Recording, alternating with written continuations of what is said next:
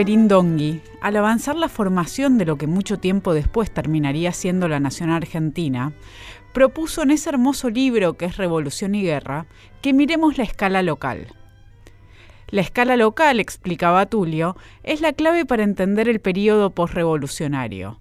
Va a ser en esta escala local en donde surja por primera vez un centro de poder político autónomo, controlado por cierto grupo de hombres, en un área en la que la noción misma de la actividad política era desconocida para casi todos hasta poco tiempo antes.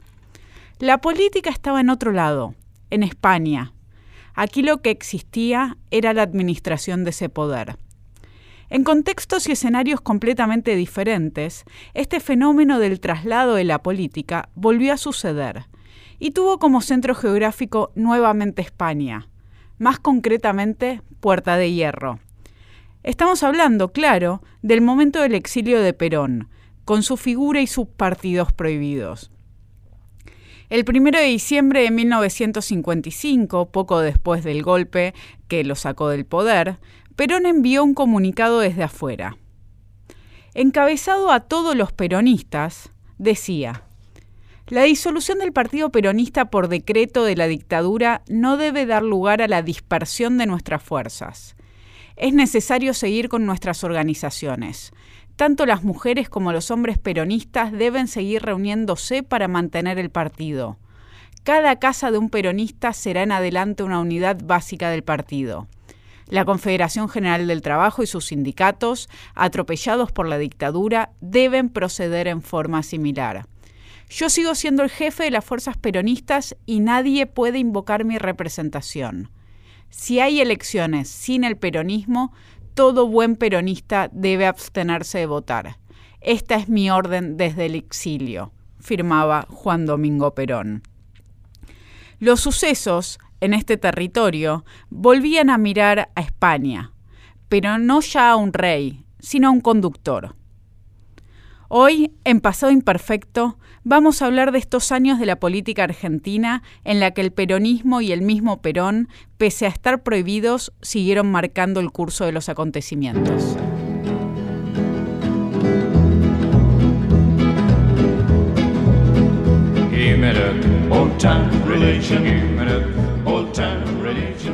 Hola a todos, estamos en un nuevo programa de Pasado Imperfecto que hacemos todas las semanas con Luciano de Privitelio. Luciano, ¿cómo andas? Hola, buenas noches Sabrina, muy bien. Muchas gracias a todos por estar ahí. Le agradecemos a la producción, siempre acompañados por Lucía Chediek y la operación de la técnica por Fernando Salvatori. Les agradecemos a todos ustedes por estar escuchándonos una vez más, a los que lo hacen en la emisión de la trasnoche del viernes, el principio del sábado a la una de la mañana y también a los que lo están escuchando por la página web de Radio Nacional www.radionacional.com.ar o en Spotify o en el podcast de Apple. También vamos a agradecerle la presencia hoy a Juan Pedro de Naday y a Martín Vicente que nos acompañan para conversar un poco sobre los años en los que el peronismo estuvo prohibido. Desde 1955 hasta el retorno de Perón en 1973, queremos explorar un poco cómo fue la política en esos años de la proscripción. Bienvenido Juan Pedro Martín. Bueno, muchas gracias por invitarme. ¿Cómo les va? Muchas gracias por la invitación igualmente. Tengo una pregunta inicial para hacerles que, que, tiene que ver con, con la descripción más general del peronismo. Mirando lo que se suele denominar el primer peronismo, los años que van desde que Perón asume la presidencia por primera vez en 1946 hasta el golpe de 1955 y comparando este primer periodo con lo que va a suceder después, en los años 60 y, y 70, ¿qué características tienen para, para ustedes desde el lugar en donde lo vienen estudiando cada uno de estos periodos? Em, bueno, el peronismo original, que diríamos del año 1943 hasta 1955, como sabemos, eh, tuvo una fuerte base en la clase trabajadora, en los sindicatos de trabajadores, en algunas instituciones importantes de la Argentina, como eran la Iglesia Católica y las Fuerzas Armadas, especialmente el Ejército, y eh, facciones importantes de los partidos políticos, como fue el caso de eh, la Unión Cívica Radical Junta Renovadora. esa estructura del peronismo creo que es eh, importante tenerla en cuenta porque si bien el peronismo va a experimentar una serie de cambios y, novedades, a veces hay una tendencia a creer que el peronismo de los 70 era demasiado diferente a ese peronismo original y yo pienso que esas instituciones, esos actores que influyeron el peronismo originario, eh, seguían teniendo un peso relevante de distintos modos. Sin duda, eh, el peronismo sufrió un cambio importante al, ser desplazado del centro del Estado en 1955. Ahí se agudizó un factor que de todos modos el peronismo tenía originalmente, que es esta característica de tener un conductor. Esto creo que es un elemento muy importante del movimiento peronista, que lo asemeja en su dinámica política eh, a mi juicio, al fascismo europeo, que es eh, la presencia de un liderazgo personalista que tiende a aumentar la plasticidad y la, elasticidad y, la heterogeneidad de los seguidores que se referencian en ese conductor. Esto, por ejemplo, es algo que dice Pascalori en un libro muy interesante, se llama Sobre Fascismo, eh, para definir el tipo de liderazgo eh, de Mussolini y Hitler. Es decir, otros movimientos políticos, incluso movimientos políticos liberales, pueden tener un liderazgo personalista, pero la característica de que haya un liderazgo eh, que se sigue como el Fiura, como el Duce, como el conductor, tiende a aumentar eh, esta característica, ¿no? esta característica de plasticidad y heterogeneidad. Eso se vio claramente agudizado una vez que Perón partió al exilio y digamos de alguna forma, si se me permite la, metáfora, el padre estaba ausente, digamos, ¿no? Entonces se tendió a agudizar este, este fenómeno. Luego nos podemos referir a, esto, con esto cierro, eh, sin duda un elemento eh, importante, por eso quizás hago esta metáfora un poco psicoanalítica, es la, aparición de, de la juventud y los avatares que va a tener esa relación de la juventud con Juan Domingo Perón. Yo elijo responderte desde dos posiciones de distintos actores que estudié a lo largo de mi trayectoria. Eh, la primera, por una cuestión epocal, es eh, la de los antifascistas católicos, eh, centralmente los que son los componentes de la revista Orden Cristiano, que es una revista de católicos democráticos, intelectuales, militantes del laicado, que van a ser protagonistas de ese ya muy estudiado por diversos autores como José Zanca para este caso o como Jorge Nalin para el caso del antifascismo en general, paso del antifascismo al antiperonismo. Es decir, hay toda una fuerte corriente de intelectuales, políticos y militantes que desde los años 30 están militando en el antifascismo y que con la aparición del peronismo van a ver mayoritariamente una suerte de versión local de los nacionalismos radicales europeos, cuando hablo de mayorías, quiero decir, recientemente algunos estudios, como el de Guillermo Corna, han marcado que algunos miembros de este antifascismo, especialmente intelectuales satelitales al Partido Comunista, sin embargo, giraron a posiciones cercanas al peronismo, que es un tema que todavía no está lo suficientemente estudiado. Algo toca Adriana Petra en su libro reciente sobre intelectuales y cultura comunista. Y el otro núcleo desde el cual te respondo, si por un lado estos católicos democráticos hicieron un clarísimo giro entre antifascismo y antiperonismo, es el de los jóvenes intelectuales liberal conservadores que en la Argentina post 55 ganan lugar en el espacio público de un modo muy marcado y que tienen una lectura en clave épica sobre su resistencia al pasado peronista, esto es clarísimamente una construcción de lugar de posicionamiento intelectual porque eran muy jóvenes en el momento del peronismo, se estaban formando las universidades y no tenemos mayores datos concretos de que hayan sido efectivamente parte de los grandes movimientos de resistencia.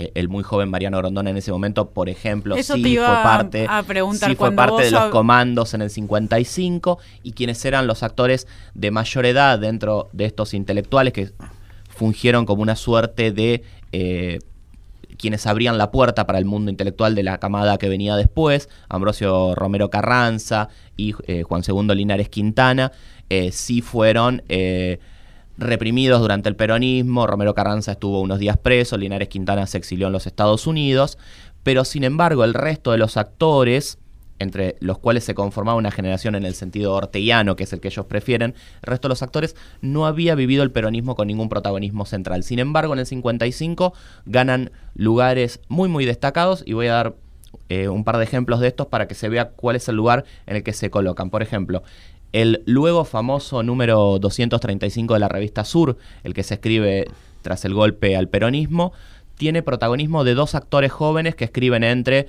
Martínez Estrada, Borges, Victorio Campo, que son dos representantes de dos líneas distintas del liberalismo argentino. Por un lado, un liberalismo progresista representado por Tulio Alperindongui, y por el otro lado, el liberal conservadurismo representado por Víctor Massú. En el análisis que hacen ellos sobre la experiencia peronista, se ve que para Tulio, como ocurrió para los primeros analistas de los fascismos europeos, el peronismo fue un paréntesis en la historia argentina. Para Massú es algo mucho más denso, algo mucho más problemático y tiene que ver con las constantes idas y venidas, caídas y levantadas de la democracia argentina que Massú advierte existen desde el siglo XIX y van a seguir existiendo. Es decir, donde Tulio ve un paréntesis, Massú ve un síntoma. Po- Podríamos decir que Masú estaba bastante más en, en sintonía que nuestra especie de ídolo historiográfico, ¿no? La tenía más clara, para decirlo de alguna Eh, manera.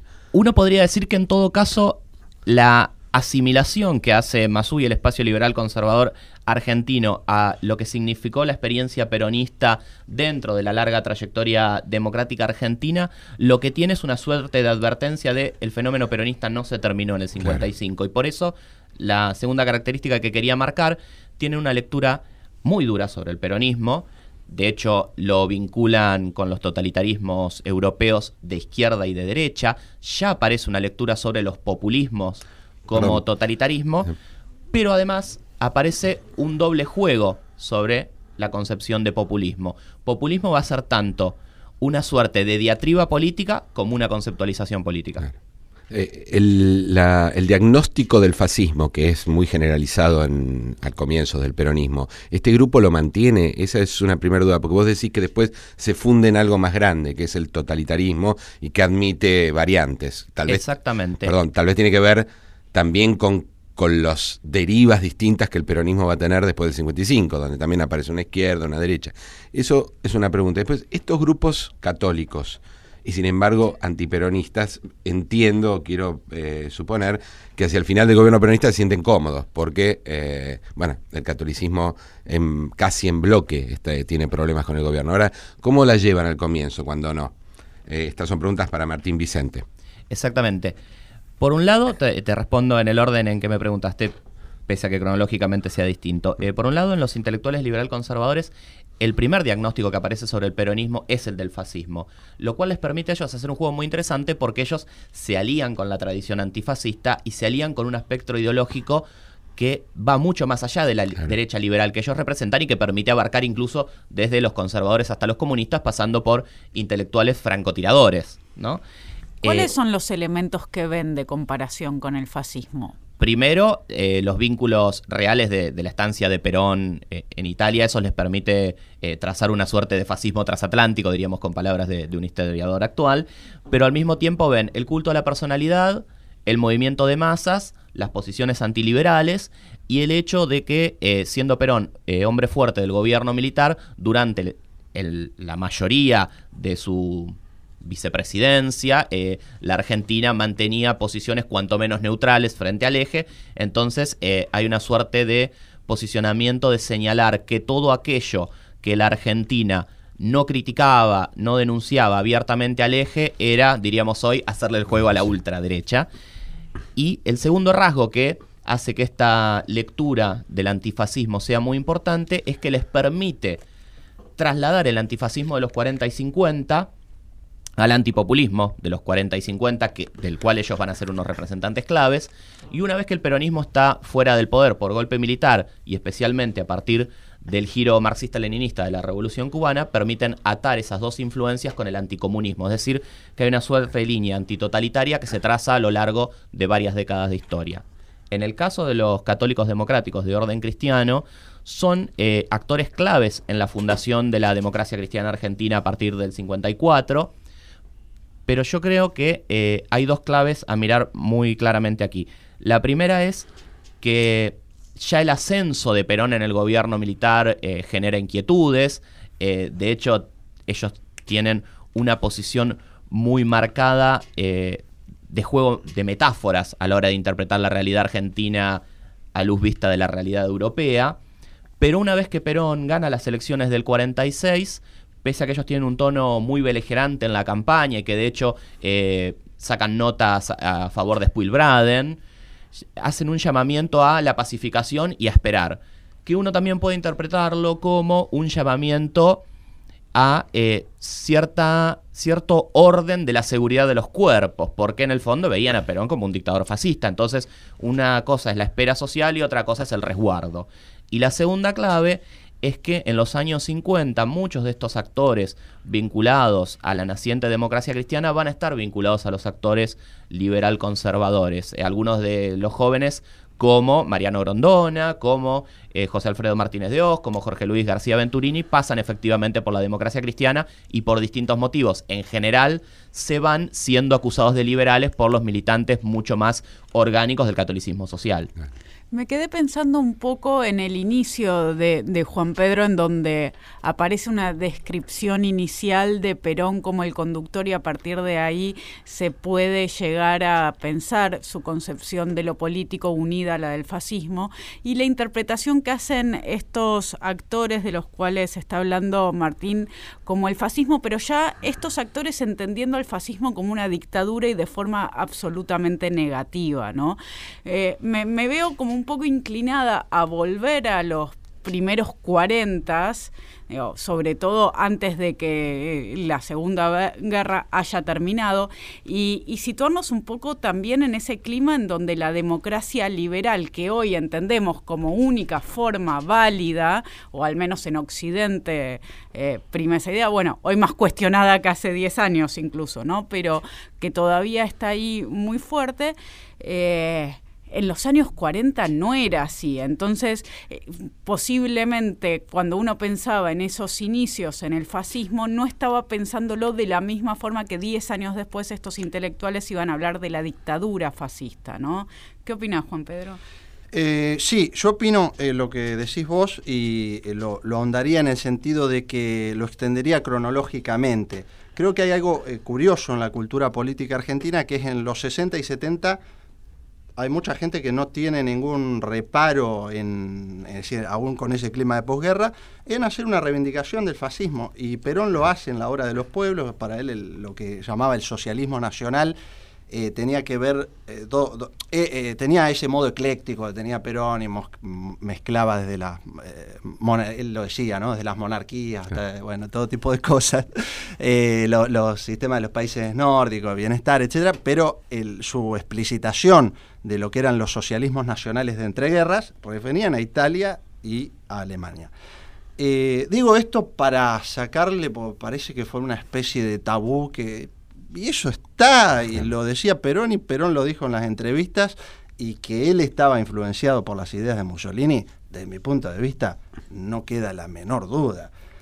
Em, esto no significa que Perón fuera fascista, no significa que el peronismo como tal haya sido una forma de fascismo. Me parece que eso mm, ha dejado de ser de ese modo una discusión interesante, que por ahí tiene más que ver con la diatriba política, etcétera. Pero eso no implica... Pero hay que destapar un poco este tabú, ¿no? Porque si no pareciera que decir que tiene cierto aire de ideas es adjudicarle y darle la razón a estos intelectuales más conservadores que lo veían como el peor de, de los temores y en realidad son ideas que, como vos decís, el mismo Perón reivindicaba muy fuertemente y no solo en los 40, sino también después. Circulaban esas ideas. Para mí hay una discusión previa, y esto quizás sea más polémico, eh, que tiene que ver con que hay cierta idea también del fascismo muy de posguerra, ¿no? Entonces el fascismo como dictadura, como genocidio, que por supuesto lo fue, y no vamos a, banalizar eh, la gravedad de todos esos hechos que son muy conocidos, y que por supuesto hay que hacer pedagogía cívica, etcétera, pero eso no significa que el fascismo italiano, el nacionalsocialismo alemán hayan sido solamente eso. Fueron movimientos que intervinieron en la economía de mercado, que hicieron distribucionismo social, que movilizaron a las masas. Es decir, Eran notoriamente populares en los años 30, y no solo en Alemania y en Italia, sino fuera de ellos también. Totalmente. Entonces me parece que esos elementos eh, son los que eh, Perón y el peronismo eh, tomaron, no, no en bloque, no todo el peronismo, pero creo que fue una de las influencias. Perón tuvo otras influencias, por ejemplo la de De Gaulle.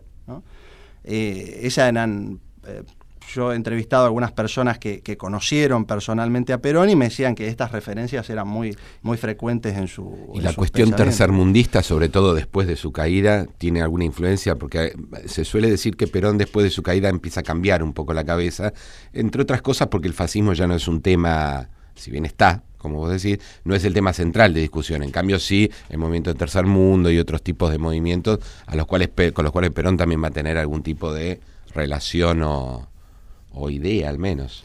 Sí, yo creo que eh, eso que, señalás vos, eh, Luciano, siempre estuvo, estuvieron las dos cosas, ¿no? Es decir, siempre, es decir, este tema de la tercera posición, a Perón le gustaba decir que él había sido un precursor de lo, de lo que había venido después. yo te lo pregunto en este sentido, porque la tercera posición tampoco es una invención del peronismo, es también del fascismo. El fascismo decía que era la tercera posición también. Pero eso viene de esa influencia. Pero después de la guerra, el movimiento del tercermundista se vuelve un movimiento político importante, de figuras como Nasser, la cuestión árabe y demás. Digo, ahí no hay una revisión o eventualmente una incorporación de fenómenos que no son propios de los años 30 o 40 al peronismo, sobre todo yendo a la pregunta inicial de Sabrina, que es cómo cambia eventualmente el peronismo o Perón, ¿no? porque estamos hablando de Perón solamente ahora. Eh, sí, sí, creo que esa influencia está. Eh, y está, bueno, también la influencia que, es decir, la, lo que empieza a pesar mucho es también la idea de conectar al peronismo con los movimientos de liberación del tercer mundo que tienden hacia el socialismo. ¿no? Esto en el caso de, Cuba es muy claro. Eh, y esto, bueno. Y que también son profundamente nacionalistas al mismo tiempo, ¿no? Ambas cosas. Porque son de izquierda, pero es una izquierda eventualmente muy nacional. Bueno, y este es el, el, berenjenal de influencia que tuvo el peronismo y que generó todo el conflicto que, conocemos. Y los jóvenes liberales conservadores como Masuo, como Grondona, ¿van viendo un cambio de, de lo que fue el peronismo 46-55 y lo que va a ser las ideas de Perón después? ¿O mantienen una... Eh, conceptualización más en bloque. Yo te diría que eh, al interior del liberal conservadurismo argentino amplio hay al menos tres posiciones muy fuertes. Después podemos encontrar algunas minoritarias, pero hay tres posiciones muy fuertes.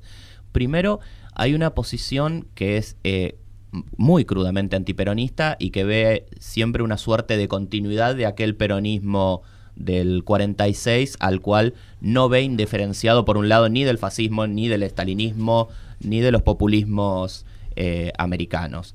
En ese sentido, esa es una posición muy fuerte. El diario La Prensa en gran parte expresa muchas de esas posiciones, por lo menos hasta los 70. Otra posición es la que efectivamente ve las transformaciones al interior del peronismo y alerta sobre una suerte de reconciliación entre el peronismo y la izquierda, es decir, alerta que el peronismo deja caer sus antiguas banderas anticomunistas y ve que este, esta suerte de combinación entre peronismo e izquierda se complejiza aún más por las categorías de tercermundismo. Digamos, eh, Jorge Luis García Venturini, por ejemplo, es muy claro en esto, la revista El Burgués es muy clara entre el 71 y el 73 en esto, y ni hablar lo que son las posiciones de los analistas políticos liberal conservadores a partir del 70 y hasta eh, derrocado el último gobierno peronista en el 76, que enfocan muy fuertemente esto. Y la tercera posición que es interesante mirar aquí es que para el liberal conservadurismo efectivamente la cuestión tercerista va mucho más allá del peronismo o de la izquierda. Es una suerte de gran movimiento semi-revolucionario internacional que lo que tiene de fondo es que ya no se trata de una amenaza a las democracias liberales, sino de una desfiguración a las democracias liberales y que en ese sentido su, su convergencia lógica es con los populismos. Vamos a volver sobre este tema. Estamos escuchando, estábamos escuchando recién a Martín Vicente y acompañados también por Juan Pedro de Naday en esto que es pasado imperfecto. Luciano, vamos a un corte y volvemos. Vamos, vamos. Pasado imperfecto con Sabrina Agmechet y Luciano Di Pilitelio por Nación. Seguimos en Pasado imperfecto por Nacional. Bueno, seguimos acá en Pasado Imperfecto, eh, junto con Sabrina Mechet, que es mi compañera de cada noche de viernes o sábado, según se mire, y hoy con la compañía de Martín Vicente y Juan Pedro de Naday, estamos tratando de eh, ver si podemos entender algo acerca de qué sucede con el peronismo una vez que el peronismo cae en 1955. Quería eh, empezar este segundo bloque con una pregunta para Juan Pedro, vinculada a algo que él, que vos ya mencionaste, y que tiene que ver con un, un tópico y una presencia, porque creo que es ambas cosas, ¿no? Es una presencia generacional etaria, pero es también algo de lo que se habla todo el tiempo, que es la juventud. Que eso aparece, vos decías, aparece como un actor importante en el peronismo, sobre todo a partir de su caída en el 55, y se va a convertir en un tópico político además de mucha relevancia, sobre todo en los 60. ¿Qué es lo que pasa con los jóvenes y el peronismo? Bueno, eh, digamos, tiene que ver mucho con el fenómeno de la resistencia peronista y el proceso que empezó a vivir el peronismo en la proscripción de mucha dificultad de adaptarse a una situación en la cual no tenía el manejo del Estado. Eh, por un lado existió la resistencia de los sindicatos, de algunos grupos eh, militares que habían estado adheridos al peronismo. Eh, la rama política y tecnocrática del peronismo, bueno, muchos fueron detenidos, después salieron en libertad, intentaron, digamos, rearticular su actividad política de distintos modos, pero empezó un fenómeno de acción directa. y ahí la juventud tuvo un papel bastante importante. Aquí me gustaría hacer una primera aclaración que es importante para lo que va a pasar después y para ir hacia los años, digamos, si hacemos la, mirada global de la juventud peronista, que iría en este periodo que estamos tratando, desde 1957 hasta 1976. Em, la, eh, juventud peronista eh, y el proceso de la resistencia peronista que produjo una radicalización en el activismo del peronismo, muchas veces se ha vinculado a la izquierda. Esto mm, hay diversos estudios ya que muestran la influencia muy importante que tuvo el nacionalismo en ese proceso, especialmente las redes que provenían de la Alianza Libertadora Nacionalista de Juan Queraltó, que eran eh, que estaban más acostumbradas a ese tipo de pleito callejero, al que los activistas peronistas estaban mucho menos acostumbrados. Esto, por ejemplo, lo cuenta Jorge Rulli, una figura importante del activismo de la resistencia peronista y de esa primera juventud, eh, cómo ellos aprendieron a hacer cachiporras y, un montón de cuestiones que tenían que ver con la, pendencia callejera con estos activistas.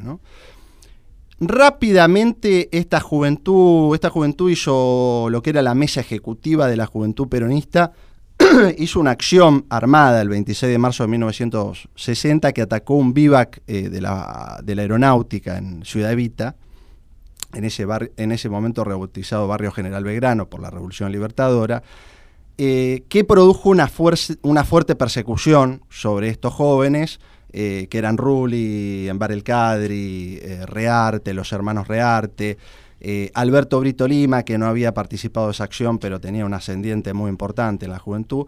Estos hechos fueron, a esta gente la fueron, la, detuvieron, los eh, le hicieron, eh, los metieron, digamos, le dieron una sanción de seis años de cárcel a muchos de ellos, a otros los fueron a buscar a la casa, y ocasionaron tiroteos con la policía.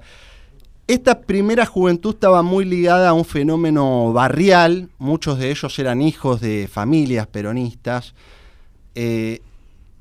y ya empezó a experimentar algunas divisiones de tipo ideológico y metodológico. En términos metodológicos empezó una discusión eh, que esta, esta, acción armada muy fallida que, habían, eh, que había tenido en el, en el, ataque que comentaba recién, eh, con estas consecuencias represivas, generó que muchos dijeron, por ejemplo, Brito Lima y lo que va a ser el Comando de Organización, que es una organización que tuvo mucha importancia en ese momento, es desarrollar una línea de tipo insurreccionalista y no foquista.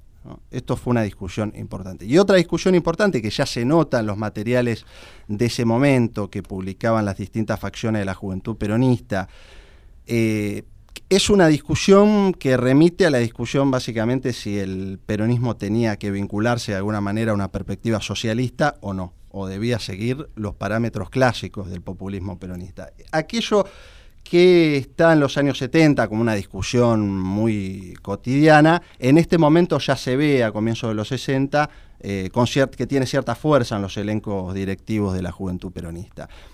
Luego, el primer elemento en la discusión más metodológica sobre, eh, sobre si hacer un foquismo o algo más insurreccional, las armas siempre son la forma de hacer política.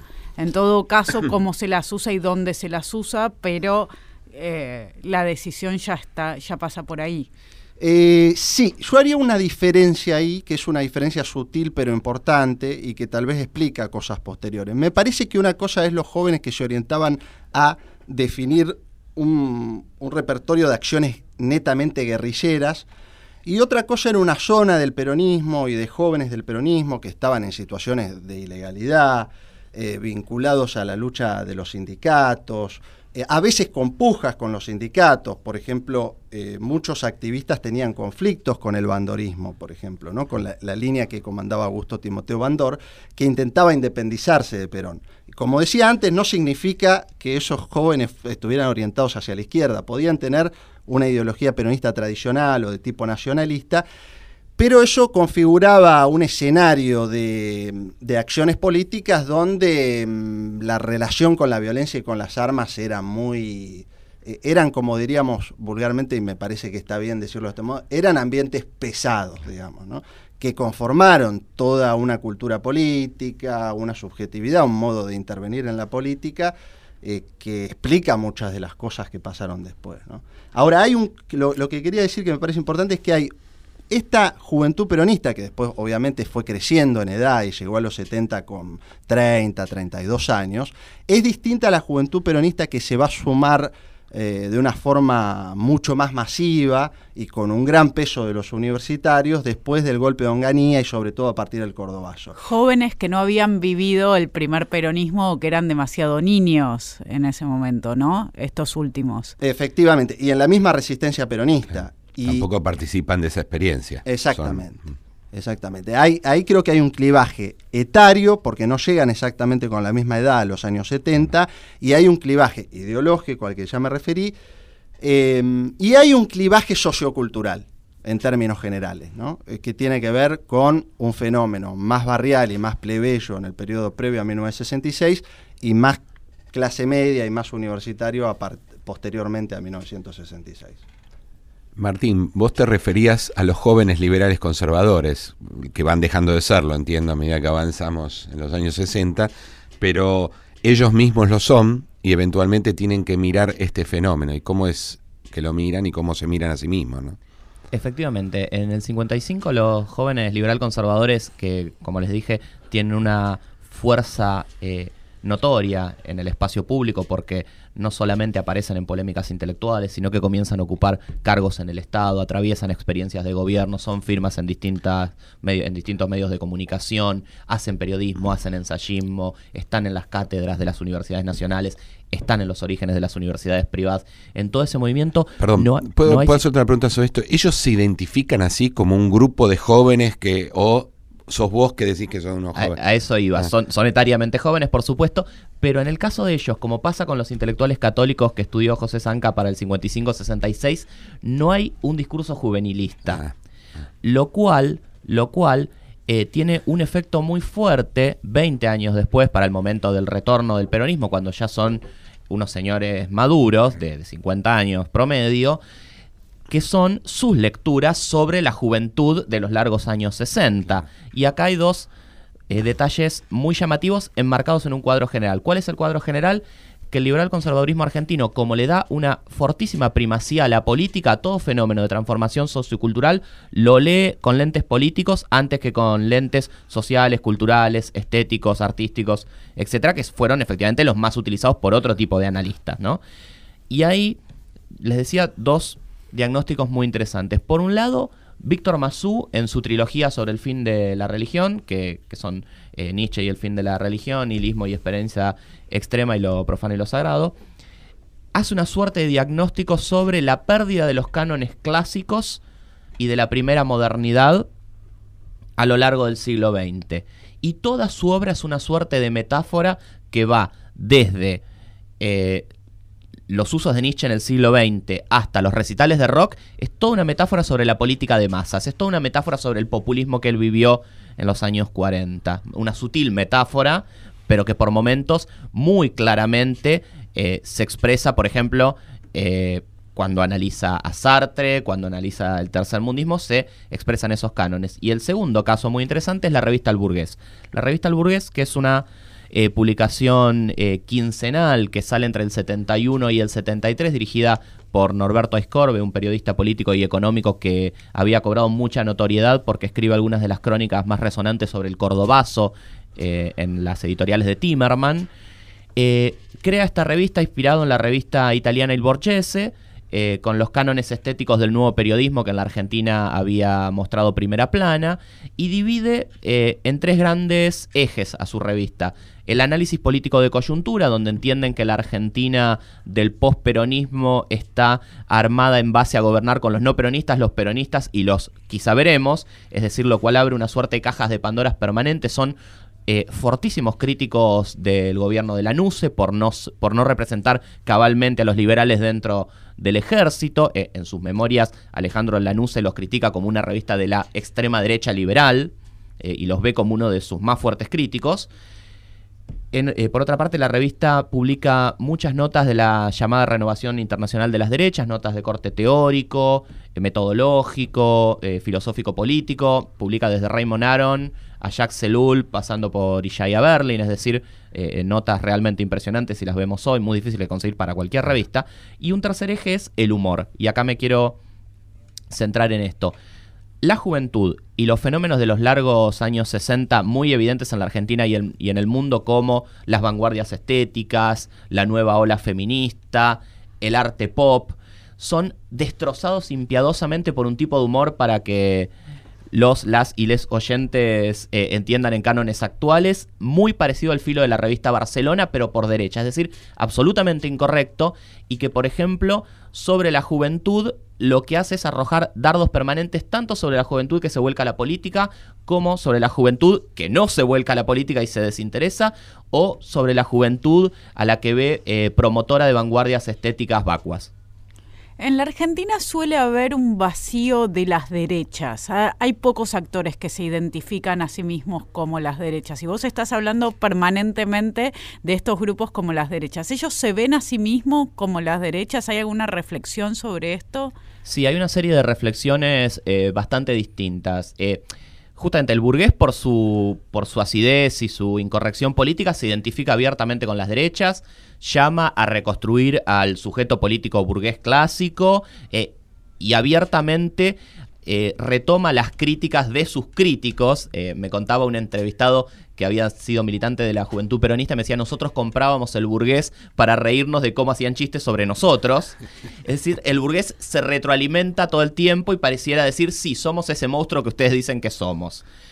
Pero insisto, es una Y a la vez dicen que ciertos autores internacionales como Berlín o como Aaron también son de derecha, cosa que por supuesto, por supuesto. Eh, no solo les das lustre, sino que cada vez que publican uno de estos autores, en lo que se llama el envío, que es como la editorial que escribe Iscorbe, utiliza los conceptos de esa nota para hablar de la realidad argentina del momento. Es decir, hay un uso evidente una, eh, digamos, un cerramiento de autores mucho más complejos dentro de una derecha, eh, hasta podríamos decir bombástica, por cómo la usa eh, el burgués. Claro, Sin pero embargo, pensaba autores que claramente se inscriben dentro del liberalismo, pero que desde otras vertientes sería difícil poner en la Sí, derecha y sin embargo Uno podría ver como liberales doctrinarios, eh, sí, podría ponerle distintas categorías, pero que la revista lo recupera fuertemente por derecha. Ellos usaban es- esa identificación como liberales. Sí, por Vos lo supuesto. llamás e liberal ident- conservadores. Ellos supongo que no se llamaban conservadores. Ellos se definen como la revista liberal. Sí. Eh, dicen que es lo mismo ser liberal que ser conservador, porque el conservadurismo es una actitud, y al mismo tiempo entienden que el republicanismo y ciertas corrientes democristianas juegan parte de este mismo sujeto burgués. Ahora, sin embargo, en los intelectuales liberal conservadores, a grosso modo, no existe tanto la identificación con la derecha en este periodo, hay más bien una voluntad centrista.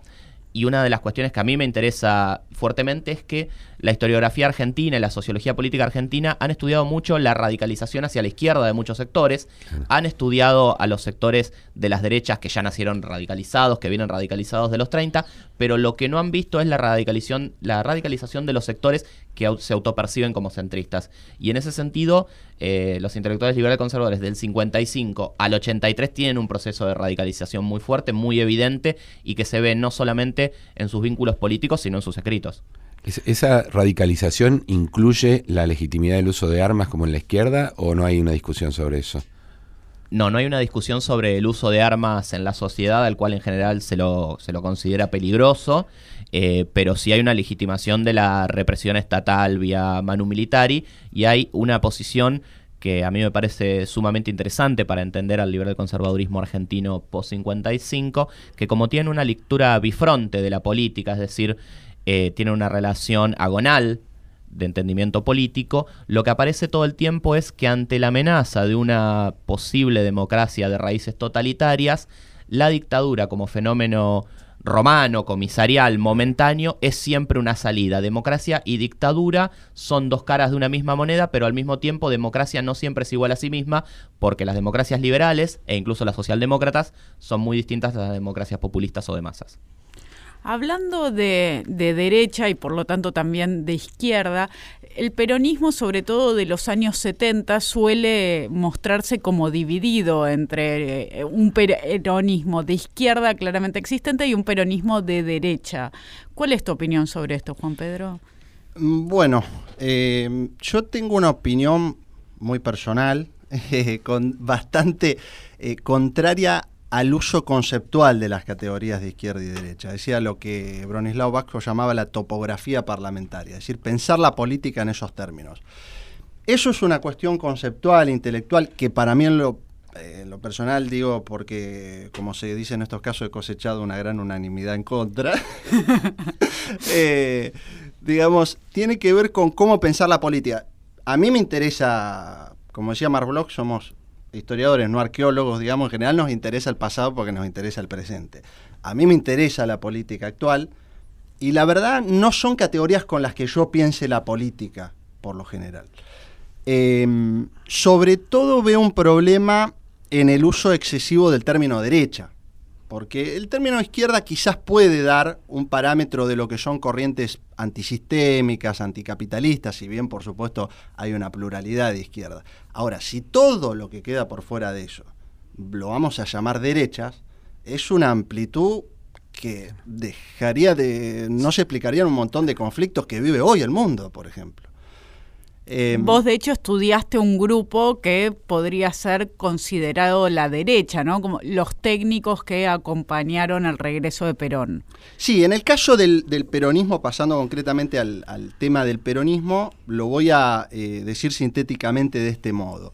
La idea de que confrontar a una izquierda y, la, y, una derecha peronista en los 70 para mí tiene el siguiente problema, que tiene que ver con lo que comentaba hace un ratito de cómo se iban dando los clivajes ideológicos y políticos en el peronismo. Desde mi punto de vista, lo que ocurrió es que hubo una novedad muy importante en el peronismo, que fue la juventud post 1966, muy influenciada por las ideas socialistas y marxistas, que de distintos modos intentó imbricar al populismo peronista con, una, con un horizonte socialista. Eso no eclosionó solo con grupos del extremismo nacionalista que existían, por supuesto que existían, pero no eclosionó solamente con eso, eclosionó con la estructura, chocó con la estructura tradicional del peronismo.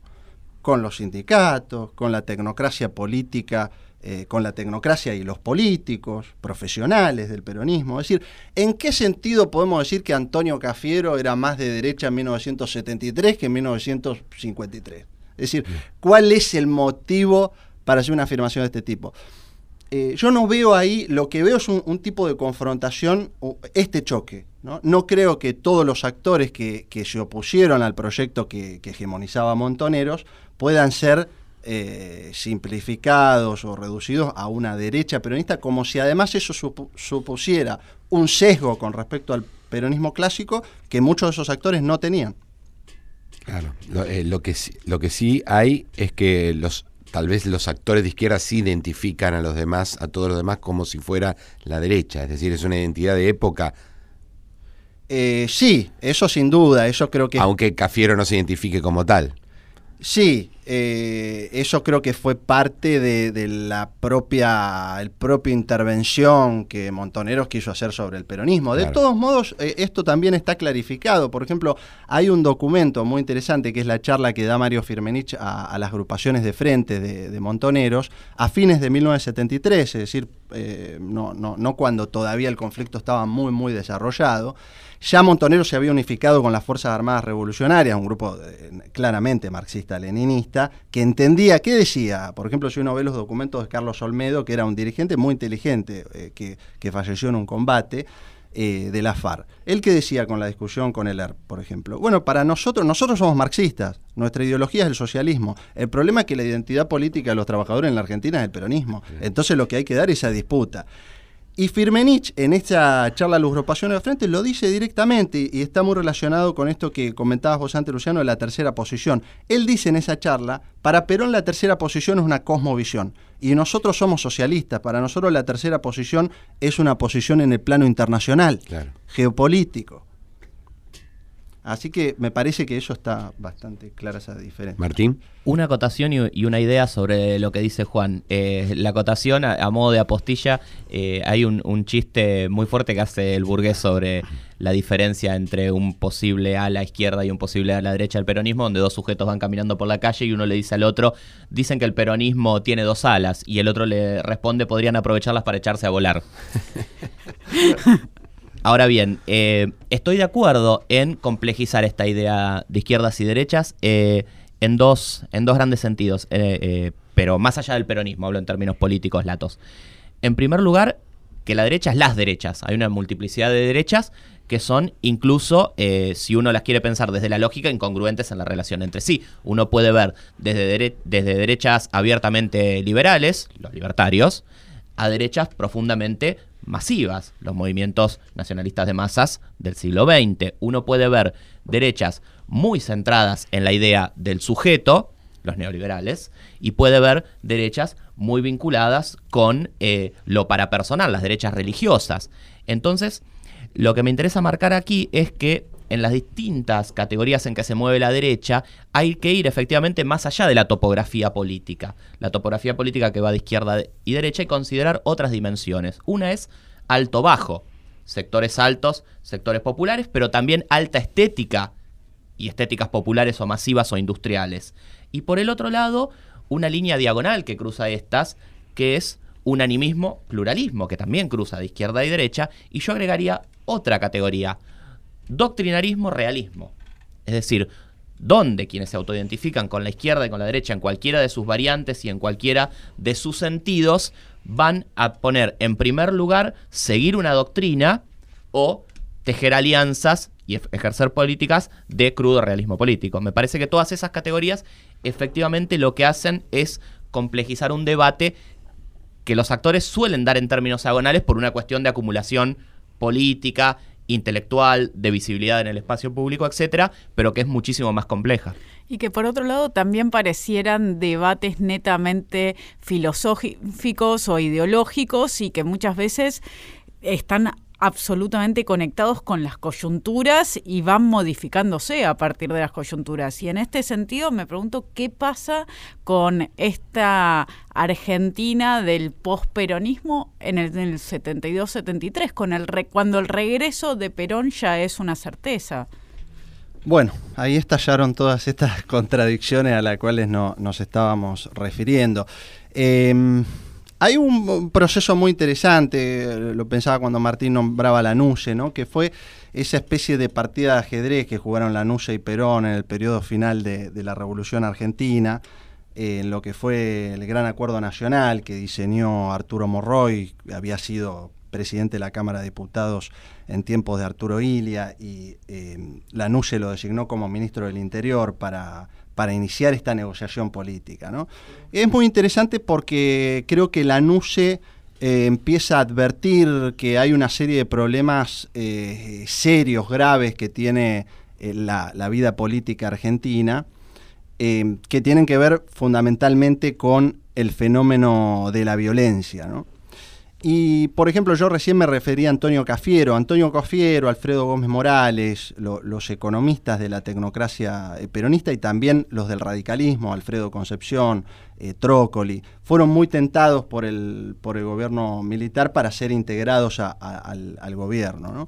Finalmente, eh, en esa partida de ajedrez, digamos, podríamos decir que ganó Perón, sin embargo, fue como se dice una victoria pírrica, ¿no? porque el tema de la violencia política había adquirido una densidad eh, ya realmente que era muy difícil gobernar la Argentina. ¿no? Es decir, si evidentemente aún una persona con un capital político extraordinario como el que tenía Perón, le costó hacerlo y tuvo y nos sometemos a un contrafáctico muy fuerte porque en el medio Perón muere muy rápido. Entonces eso también no nos permite pensar cómo hubiera seguido eh, el tema de la violencia con un gobierno de Perón que no se viera que no fuera fallido eh, en tan poco tiempo.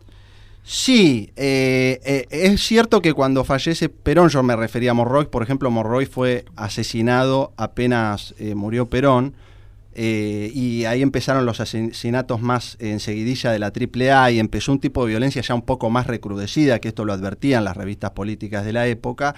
No obstante, también el mismo día que llegó Perón, el 20 de junio de 1973, hubo un fuerte enfrentamiento armado en las inmediaciones del palco de la concentración del peronismo, ¿no? O sea que esas contradicciones estaban muy presentes.